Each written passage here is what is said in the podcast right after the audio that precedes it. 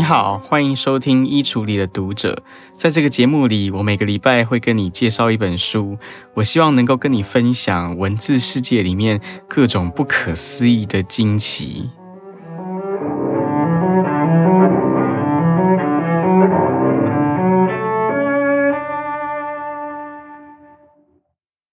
在今天的节目开始之前，我想要先跟你宣布一个消息。但是我们这个节目呢，在 FM 九六点三还有 FM 九八点一都没有播出，所以呢，你唯一能够支持我们节目的方法，那就是请你要订阅。那希望你能够在不管你在任何的平台听我们的节目，都能够按下订阅的按钮，然后支持我们的频道。谢谢你。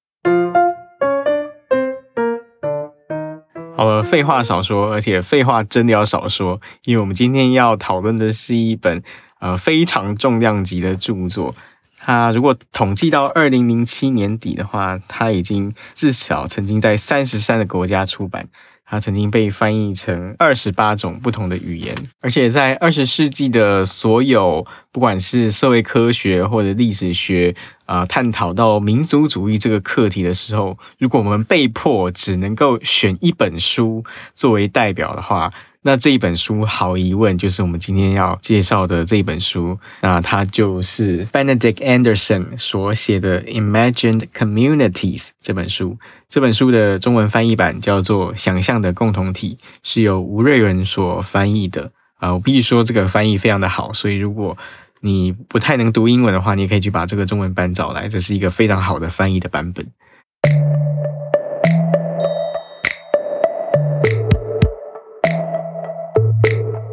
就如果你读的是文科的话，那大概基本上你不太可能没有读过这本书，或至少你不可能没有听过这本书的部分的内容，因为这本书的影响实在是太广泛了。就不管你是读政治学、你读社会学、你读人类学、读历史学，你都不太可能错过这一本二十世纪最重要的经典著作之一。那那如果你不是学以上这些学科呃的人的话，那我就必须要很快速的解释一下这本书大概在干嘛。呃，首先一个需要解释的重点就是书名。他说：“想象的共同体，什么叫做想象的共同体呢？”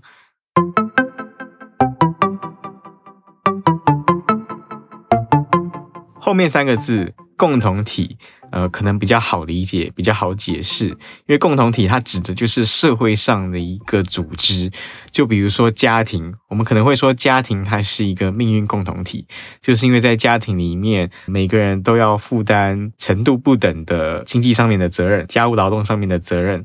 那当然，家庭成员之间互相会有感情的交流。那每一个成员对另外一些成员来说都很重要，所以我们可能会说，家庭就是一个共同体的单位。当然，除了家庭之外呢，还有社会上还有其他很多各种不同的共同体。比如说，我们在学校念书的时候，班级，班级可能就是一个共同体的单位。想到这个，就想到以前我在念国中还有念高中的时候，我的那个中学，他就很喜欢每年办一种拔河比赛。那拔河比赛呢，他们师长的意思是说，之所以办这个比赛，是因为要。促进班级的凝结力，促进班级的团结。我觉得后来的确是有一点效果的，因为当你要跟其他班级去拔河的时候，班上的那个时候的气氛就会非常的团结，因为大家都要共同团结抵抗外物。所以，即便班上可能平常有一些同学彼此处不好，但是到了那个时候，到比赛的时候，大家总是会特别的、特别的团结。嗯、所以这个时候你就会特别感受到，呃，班级是一个共同体。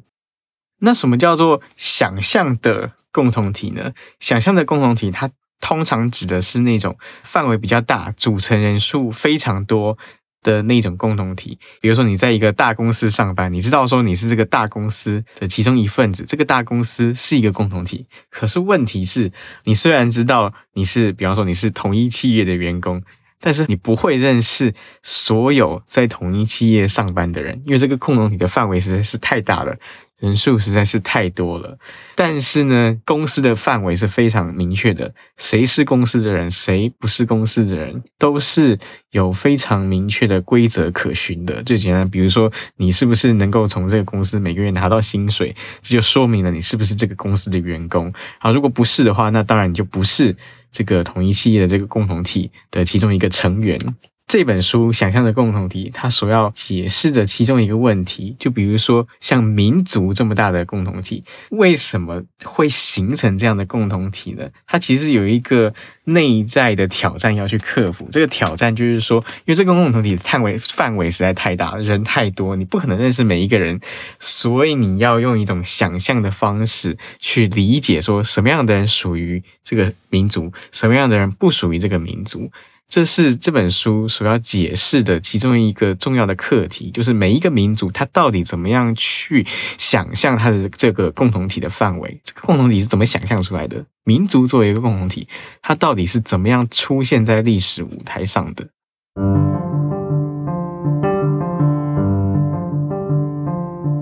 那想象的共同体到底怎么样去想象呢？其实人类的历史上有出现过很多种、很多种、各种不同形式的想象的共同体。就除了我刚刚讲到的民族，除了刚刚讲到的公司之外，还有一个很重要的例子，就比方说宗教，宗教也可能是一个想象的共同体。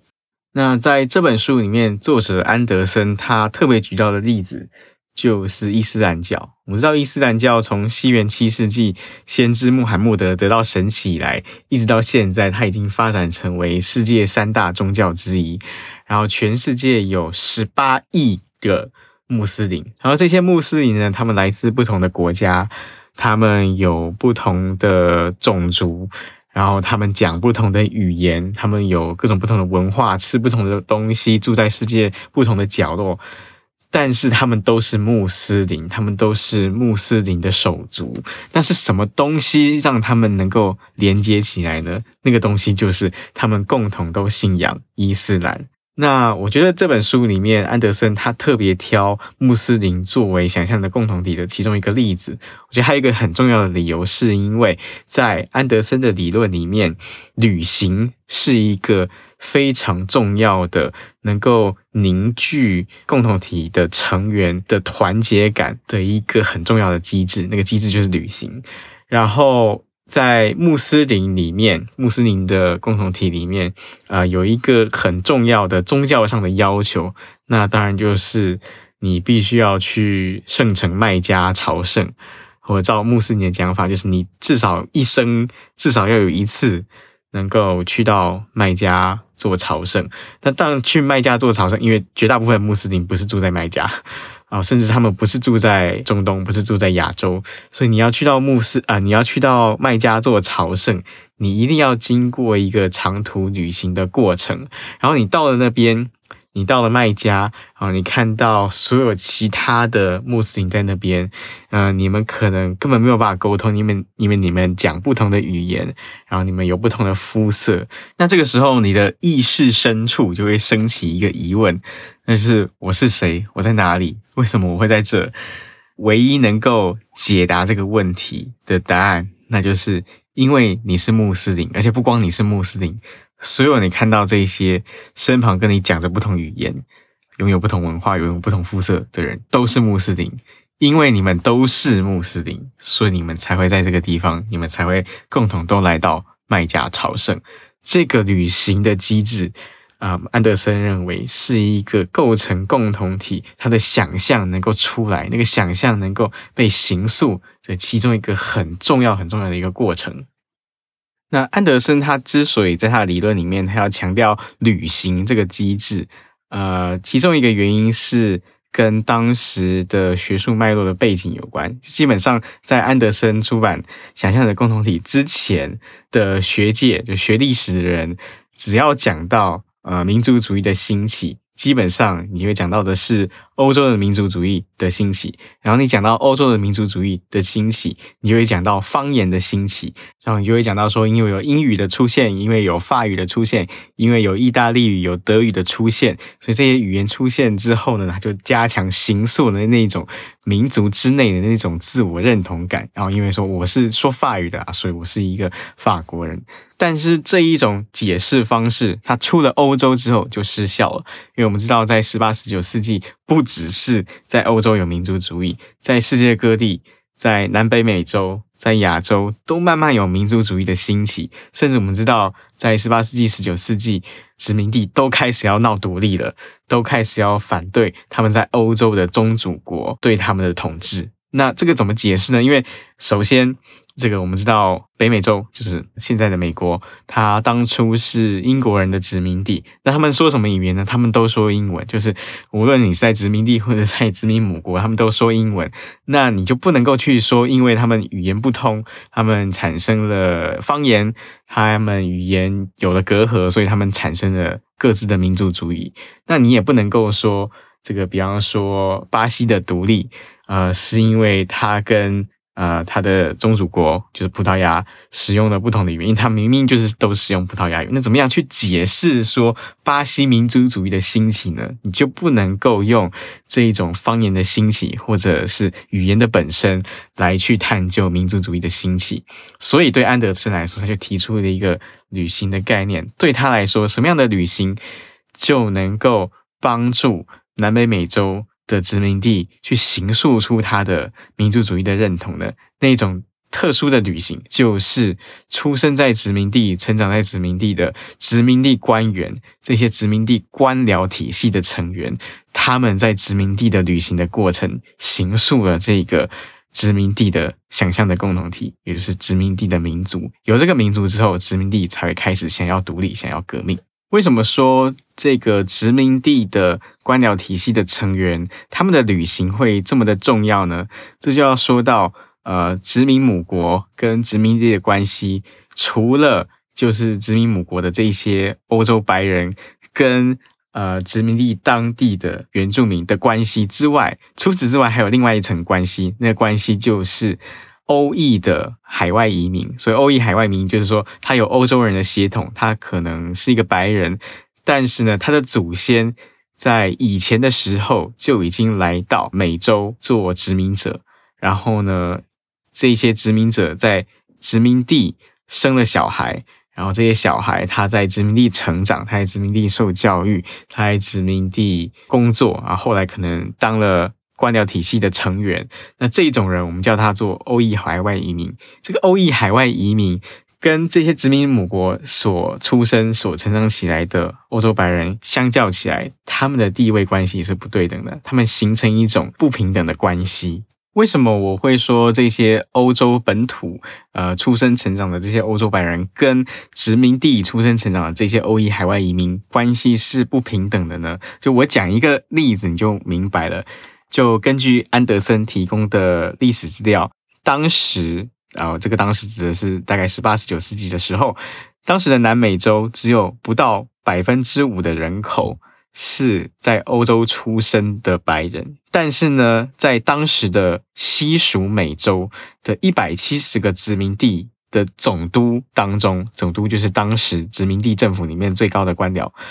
在这些一百七十个殖民地总督当中，只有四个是出生在殖民地的欧裔海外移民所担任的，而其他一百六十多个殖民地的总督都是由出生在欧洲的欧洲人所担任的。虽然这些出生在欧洲的欧洲人在殖民地是绝对的少数，但是绝大部分的高阶的政府官员的职位都是由他们所担任的。而欧裔海外移民在殖民地虽然是绝大多数，但是他们却很少能够当得到高级的政府官员的职位。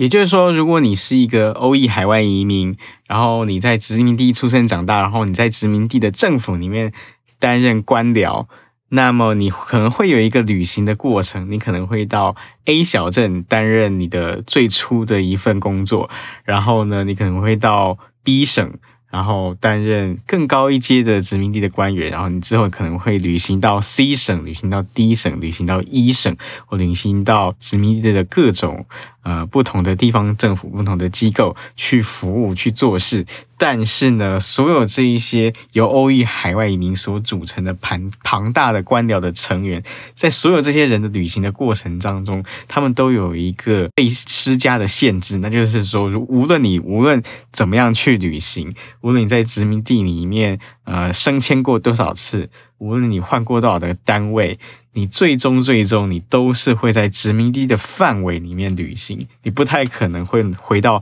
马德里，或者你不太可能会去到里斯本担任更高一阶的职位。那所以，所有这些殖民地官员，他们的旅程是有范围的。当他们在旅程上面碰面的时候，他们必然要去想一个问题，就是我们为什么会在这里？我们到底是谁？然后那个答案其实也是清楚明白的，那就是你是殖民地的人。如果你在巴西，你可能就是，那就是因为我们是巴西人，我们不是欧洲人，我们不是伊比利半岛的人，我们不是葡萄牙人，我们是。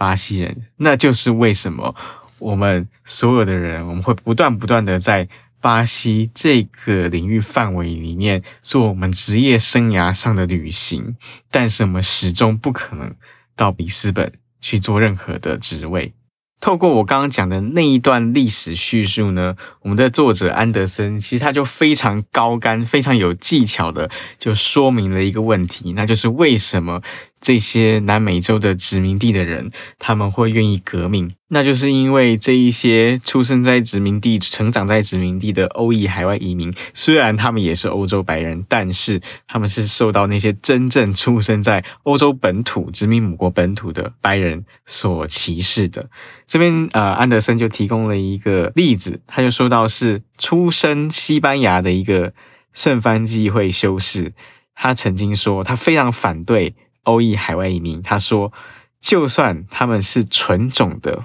白种父母所生的，但是他们早已在襁褓时期受到印度乳母，就印度的奶妈的哺育，因此他们的血液已经被永远的污染了。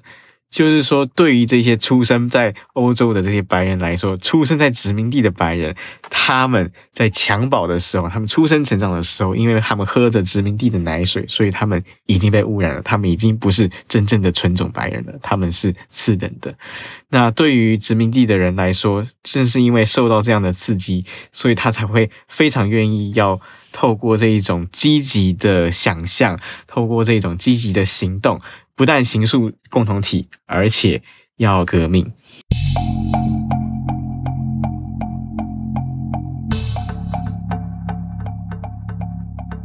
这边小小的提醒一下，就是说，有时候我们可能很容易误以为这种殖民宗主国跟殖民地的关系，就是属于欧洲白人跟殖民地的原住民之间的关系。当然，这个关系是存在的。但是呢，南北美洲的这种民族独立、民族革命运动，它的最主要的发起者，它这个最主要的骨干，其实不是这一些殖民地，呃，真正最受压抑的这一些原住民，而是欧裔海外移民。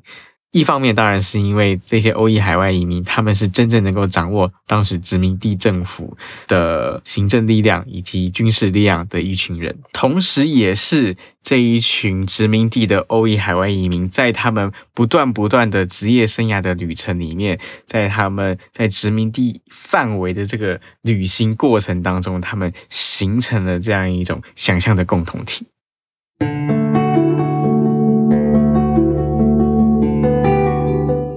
我前面刚刚讲了这么一大堆，我现在终于要讲到我们这一集节目的重点了。有刚刚讲的那些只是作为一个背景，因为假如你没有读过《想象的共同体》的话，我让我很快的让你知道他大概在说什么事情。真正的重点是我要讲一个非常神奇的一个段落，就是这本书里面，这本书它虽然是一本社会科学、历史学、人类学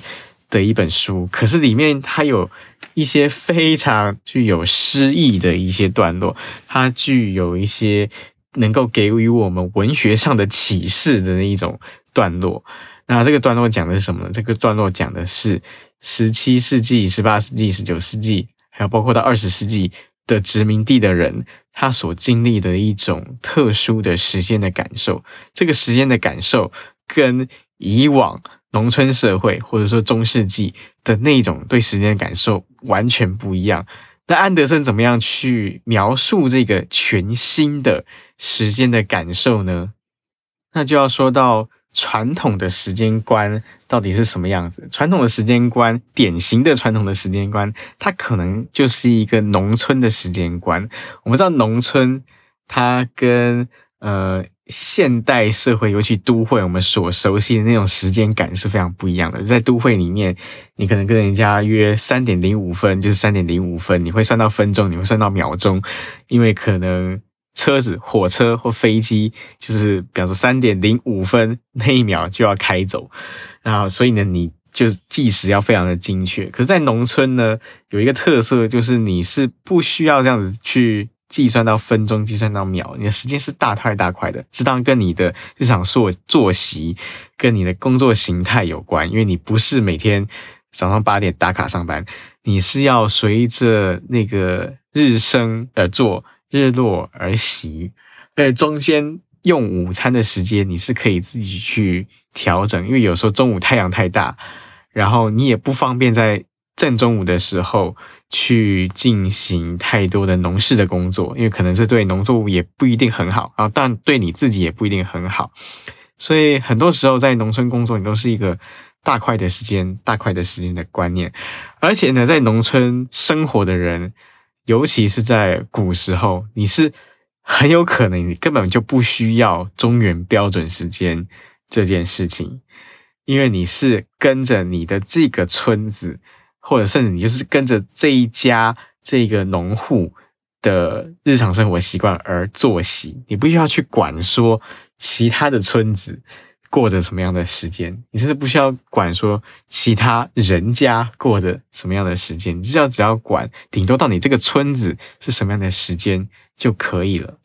而且说真的，如果你真的是一个在中世纪的农村里面工作的一个农民的话，你也不太有机会去到别人的农庄看别人在干嘛。也很少有机会会有其他的村庄的人来到你的村庄看你在干嘛，就是这种交流是非常非常稀少的，所以你真的也就不太会意识到或不太会去想到说其他的村庄是什么样的一种时间，你所要在意的只是你自己的时间就可以了。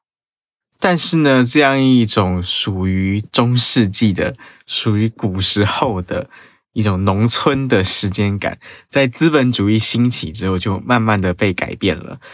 对于安德森来说，资本主义带来了两种新兴的商品，这两种新兴的商品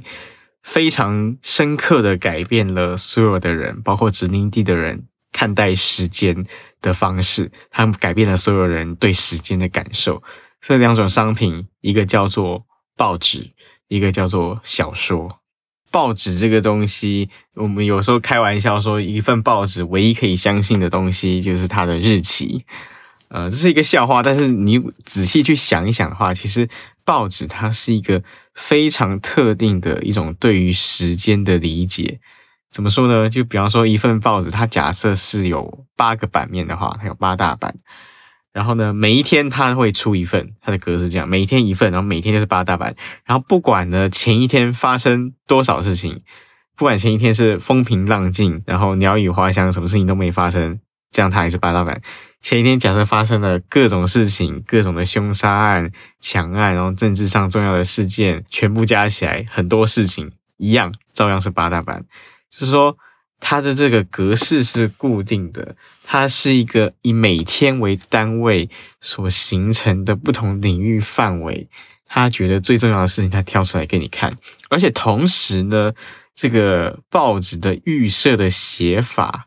它其实是有一个特定的地域的范围的。就比方说，我今天随便拿一份报纸拿出来看，它的头版头条可能是陈时中说某年某月某日。那个疫苗就要开打了，然后请民众可以开始登记啊，施打这个疫苗。你不会觉得困惑，说到底谁有资格打这个疫苗？因为很明显，开始可以施打这个疫苗的那个范围，当然指的就是台湾人。你不会误以为说是菲律宾人，也不会误会是美国人。某年某日某日。可以施打这个疫苗，因为你很清楚知道这一份报纸，我所在看的它的这个头版头条，它所要告诉我的这个讯息，它的范围就是会阅读它的人就是台湾人，所以报纸的这种格式还有它的写法的本身，就我们先不要讲它的内容，它的格式本身其实就已经造成了一种效果。这个效果就是它让你意识到说，这个时间是在特定范围之内，大家共享一个特定的时间。假如一份报纸它设定的读者范围是台湾人的话，那我作为一个读者，我会在每一天的仪式性的报纸阅读的过程当中，我潜移默化的，我就会意识到说，呃，在所有这些他的读者的这个范围里面，就这一天特定的这一天，我们的时间我们是一起共享的。对安德森来说，除了报纸之外，小说的兴起也是另外一个形塑想象的共同体的一个非常重要的事件。那小说我们知道，它跟传统的叙事文学有其中一个非常关键的不同，那就是小说在它兴起的时候，在小说刚刚发明的时候，它就有一种写实的性格。那传统文学。呃，所谓传统文学，就比方说神话、呃童话，或者是史诗，或者是故事集。通常传统叙事文学，它很可能不会呃设定在一个特定的具体的历史情境底下的社会里面。就比方说，我要讲一个童话故事的话，我可能会跟你说，很久很久以前，在某一个国家里面有某一个国王。然后他怎么怎么样，那你就会意识到说，其实这个很久很久以前的这个国家的这个国王，他是跟你的现实生活基本上是没有什么关系的，他们隔着非常遥远，就你不会去想象说这个很久很久以前的国王可能是你的祖父，哈，因为因为你们根本就生活在不同的社会脉络里面，你生活在不同的时间范畴里面，而且在传统的叙事文学里面。不同角色的关系，它通常都是一种情节上的关系。就如果在传统叙事文学里面，两个角色如果没有情节上的关系的话，那这两个人等于是没有关系的。但是在现代小说里面，尤其是写实主义的小说里面，两个没有剧情上、情节上关系的人，他还是可以彼此共存的。因为他们之间还是共享了另外一层的关系，那就是他们共享了特定的社会脉络，他们共享了特定的社会生存的范围。比如说，在安德森的这个《想象的共同体》这本书里面，他就举了一个在十九世纪的菲律宾写作的一个作家的小说作为例子。呃，这个小说家叫做何塞黎察，而且这个何塞黎察呢，他。除了是小说作者之外，他本身就是一个民族主义者，他是菲律宾的民族主义之父。在他的一本小说叫做《社会之癌》里面，《社会之癌》就是癌症的那个癌，《社会之癌》里面的一开头，他写了以下这个场景：十月底，唐圣地亚哥德洛山多斯，人们叫他迪亚哥上尉，正在举行晚宴。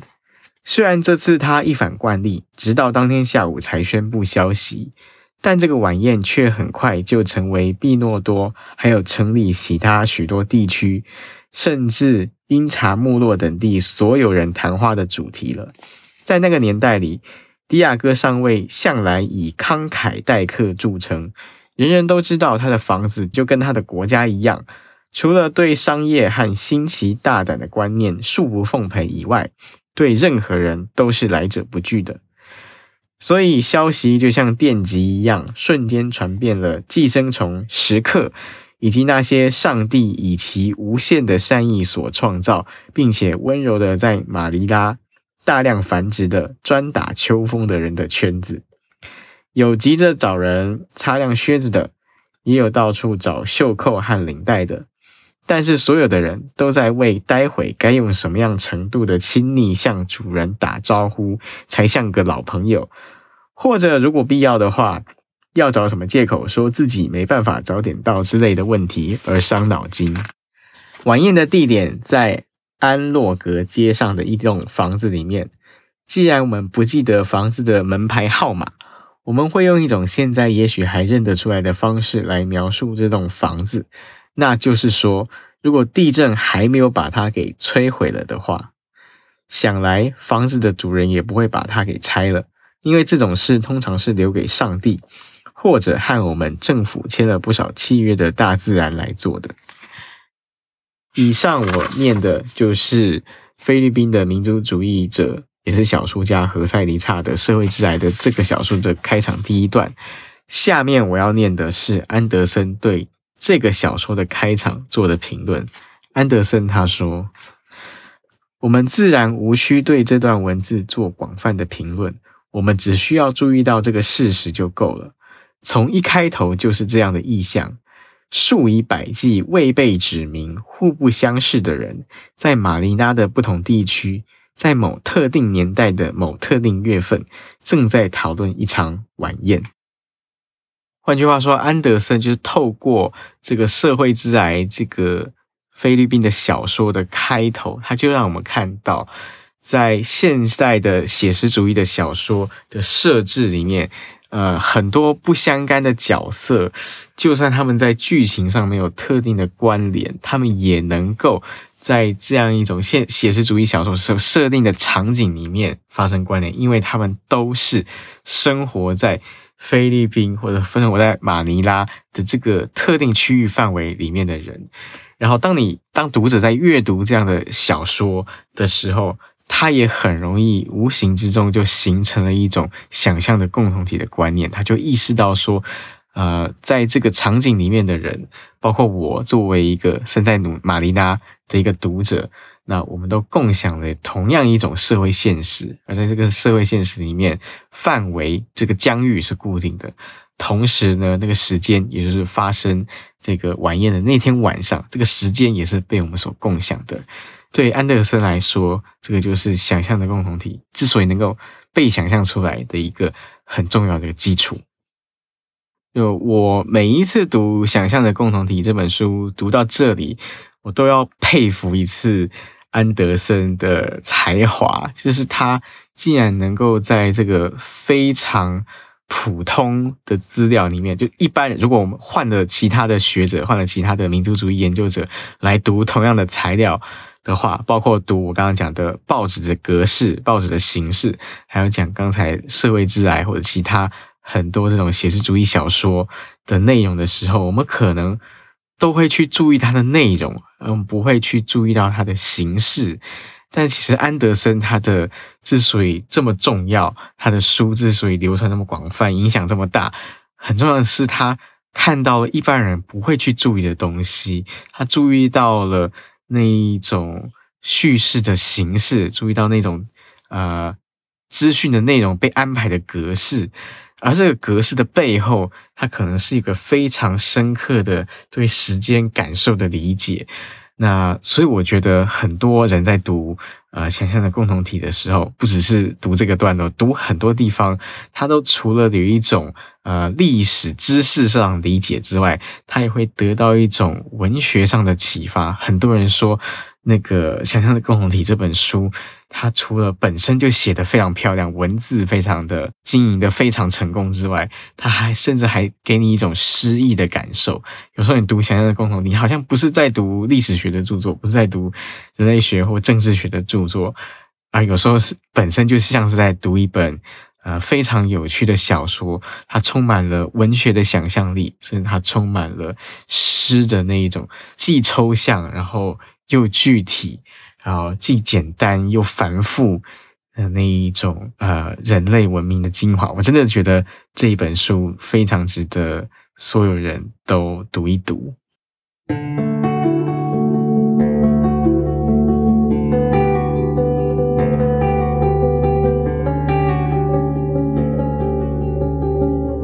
呃，我们今天聊的这本书是 Benedict Anderson 所写的《Imagined Communities》。这本书最早是一九八三年出版的，那后来在二零零六年的时候，它出了一个第二版，然后有补充的新的内容。然后呢，在台湾的书店，你也很容易可以找到中文翻译版那就是由吴叡人所翻译，然后由时报出版公司所出版的《想象的共同体》，真的非常的推荐大家，因为它绝对不是只有我今天所讲的这么简单而已。嗯、很希望你可以去看一看。嗯、今天我们就聊到这里，谢谢你的陪伴。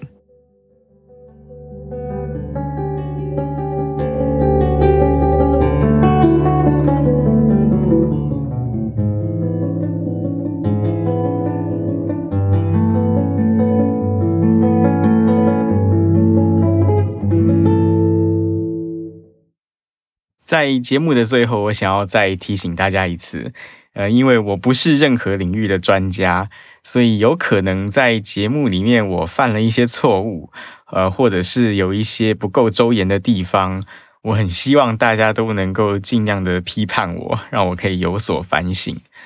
我的 email 地址就是 closetreader 一二三 at gmail dot com，或者呢，你也可以到各大社交平台就可以给我留言。我很期待收到大家的留言，并且呢，我很奢侈的希望这个节目的听众都可以成为我的良师益友。我们下次再见。